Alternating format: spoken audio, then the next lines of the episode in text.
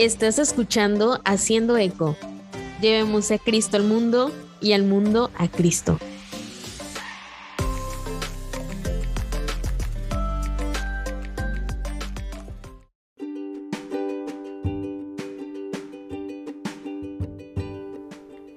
Hola chicos, ¿cómo están? ¿Cómo se encuentran? Espero que súper, súper, súper bien, que se encuentren felices y tan emocionados como yo porque el día de hoy comenzamos con la tercera temporada ya del programa Haciendo Eco y me da de verdad muchísima alegría el poder compartir eh, con ustedes de nuevo.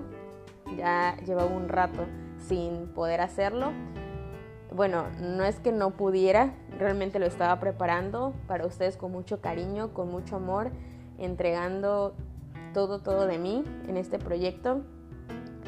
Em, la verdad que, bueno, lo repito, pero es que me alegra compartir con ustedes y es que el tema que se va a desarrollar en esta tercera temporada es algo fascinante, algo que yo empecé a desarrollar también mientras estaba eh, escribiendo sobre esto y no sé si tú buscas, al igual que yo lo hice, maneras de renovar tu vida personal en oración, te invito a que me acompañes, aprendas junto conmigo un poco más sobre cómo orar y cómo hacer que la oración personal sea una parte importante de tu vida diaria.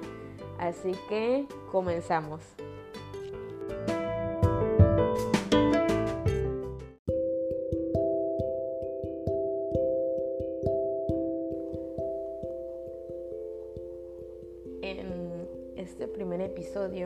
Quisiera presentarles una oración que a mí me lleva a través de mi día y que la verdad me ha ayudado bastante. No sé si te ha pasado que alguna vez sientes que es un desafío encajar la oración en medio de las agitadas demandas de la vida. A mí, claro que sí.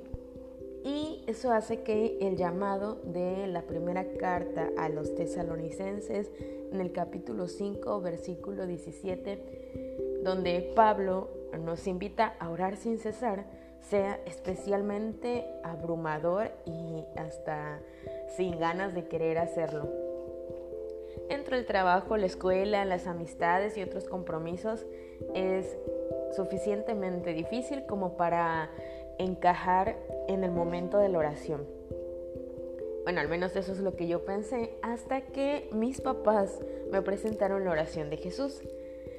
¿Y qué es la oración de Jesús? Bueno, es una oración corta y poderosa, generalmente repetida, que traducida del griego significa Señor Jesucristo, Hijo de Dios, ten piedad de mí. Es, ah, bueno, una versión ligeramente más larga que es con la que yo aprendí a orar. Eh, dice, Señor Jesucristo, Hijo del Dios viviente, ten piedad de mí, un pecador. ¿Te suena familiar? Esto puede deberse a que hace eco de las palabras del recaudador de impuestos que leemos en el Evangelio de Lucas en el capítulo 18, versículo 13, cuando dice, oh Dios, ten piedad de mí, pecador. Y tú dirás, ajá, ¿y cuándo se convirtió esto en una oración?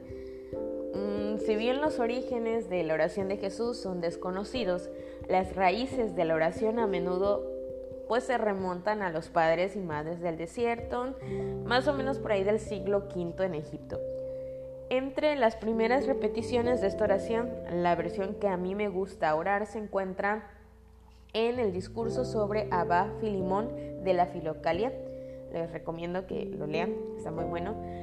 Y este escrito se remonta a alrededor del año 600 después de Cristo. Es una oración común en la iglesia del este y a menudo es recitada usando una cuerda de oración. Piensa esta cuerda de oración algo así como un rosario. La oración de Jesús es corta, es dulce y como decimos acá en México va directo al grano. ¿Cómo nos ayuda a orar sin cesar? Les pongo un ejemplo. En algunos monasterios, en de alrededor del mundo, la oración de Jesús se reza junto con cada respiración que se toma. Es decir, que las palabras se recitan al ritmo de inhalar y exhalar. Inhalas y dices Señor Jesucristo. Exhalas, Hijo del Dios viviente. Inhalas, ten piedad de mí. Exhalas, un pecador. Y se repite. Esta repetición verbal es antecedente por una realidad interna consciente de quién es Dios, quiénes somos y su misericordia desbordante que Él nos ofrece. La idea de que la oración intencional se convirtiera en parte de cada respiración pues es bastante clara, así que yo comencé a recitar la oración de Jesús en las partes digamos intermedias de mi día como cuando iba en el auto a algún lugar lavándome los dientes, cuando iba entrando a algún edificio o en la espera de en alguna sala de espera, lavando los platos, incluso antes de dormir, últimamente este bueno, es algo igual que, que mis papás me aconsejaron para poder descansar bien, descansar en paz, eh, repetir esta, esta oración de Jesús antes de dormir y, así te quedas dormido, ¿no? Y realmente sí sirve de mucho, te ayuda a descansar y a despertarte al siguiente día con muchas ganas. A mí realmente me tomó un tiempo para formar este hábito de este tipo de oración, pero con el tiempo ha cambiado mi vida. Digo, todos cometemos errores en el fondo hasta cierto punto u otro. Por lo general, a veces yo no me encuentro bien y me imagino que a veces también te sientes así. Para mí esto está precedido por la realidad de que debido a mi pecado me he alejado de Dios, eh, una distancia que se manifiesta en formas realmente muy reales y humanas en mi vida. Sin embargo, a través de esta oración de Jesús, frecuentemente encuentro a Dios en mis debilidades y en mi pecado, recordándome que el Dios vivo está allí en medio de esto. Esto no lo cambia a Él porque su misericordia permanente está siempre presente, pero sin duda me ha cambiado a mí. Mientras comencé con la oración de Jesús, desde entonces me di cuenta de que hay muchas partes de mí que individualmente necesitan encontrar a Dios. Señor, creo, pero te pido ayuda en mi incredulidad. Señor, concédeme la gracia de dejar que mi corazón lata donde están mis pies. Señor, ayúdame a saber y seguir mi vocación. Y la lista, ah, perdón, la lista podría continuar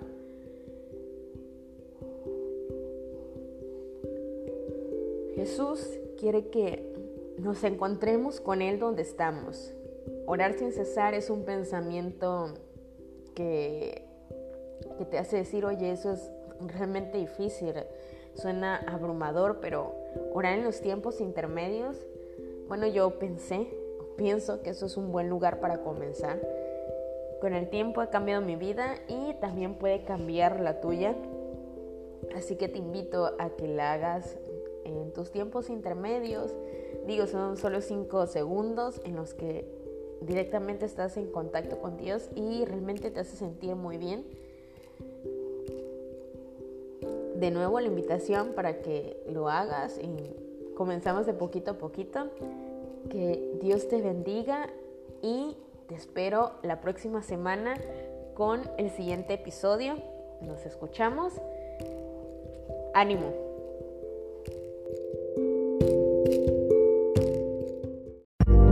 Gracias por escuchar el podcast de Eco Evangeli. Si disfrutaste de este episodio y quieres correr la voz, suscríbete y déjanos una reseña, ya que así podemos hacer llegar nuestro contenido a más personas.